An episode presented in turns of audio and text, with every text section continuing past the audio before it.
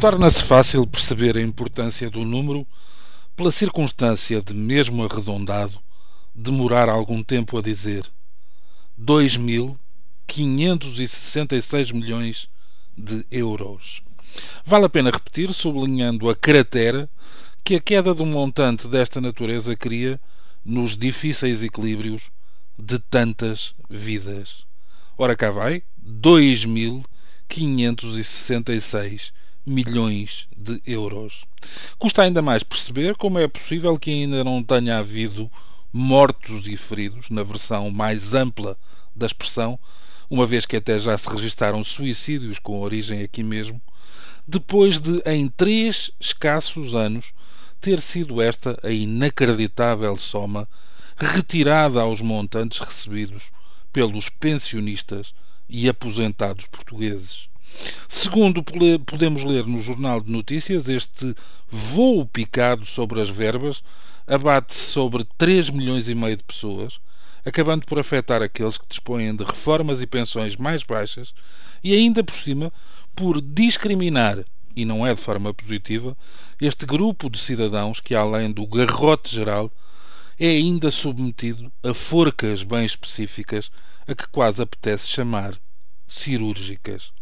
A falta de respeito pelos mais velhos é, como se sabe, parte de um todo que acaba por tocar a muitos, sobretudo os que não sabem ou não podem fintar o fisco e descobrir, aplicando, os generosos buracos que as leis parecem oferecer aos mais poderosos. Mas não deixa de ser revoltante que se mudem as regras de um jogo já jogado e isso passa pelo dinheiro disponível para levar para casa todos os meses e fazer face à vida de todos os dias, perante cidadãos que já não têm ao dispor a força de trabalho, que, com exceção da arma eleitoral, já não dispõem de voz ativa para contrariar as ordens de quem parece cada vez mais incapaz de traçar fronteiras de humanidade, dignidade ou simples bom senso. Ou seja, não há greves, a não ser a da fome, mas essa até ameaça chegar, passo o absurdo, de forma involuntária.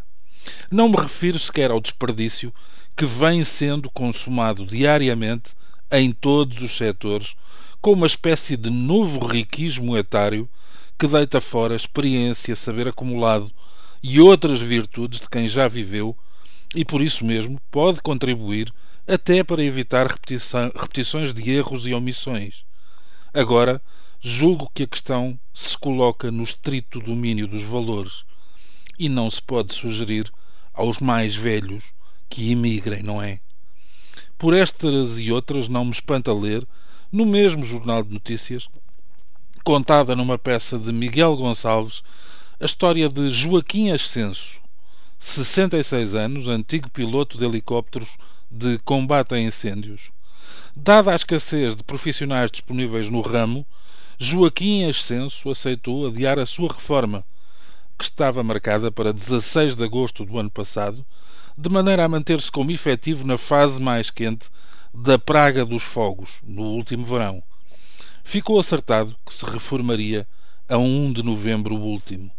Até hoje, não lhe foi pago um cêntimo da reforma, apesar da papelada estar em ordem. Ninguém lhe sabe dizer em que pé está o processo.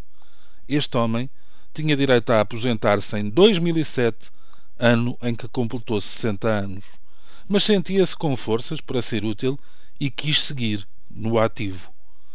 Nem vale a pena perguntar-lhe o que faria hoje se soubesse o que o esperava. Este país não é para velhos, mas pior, muito pior, este país já não é. Bom dia.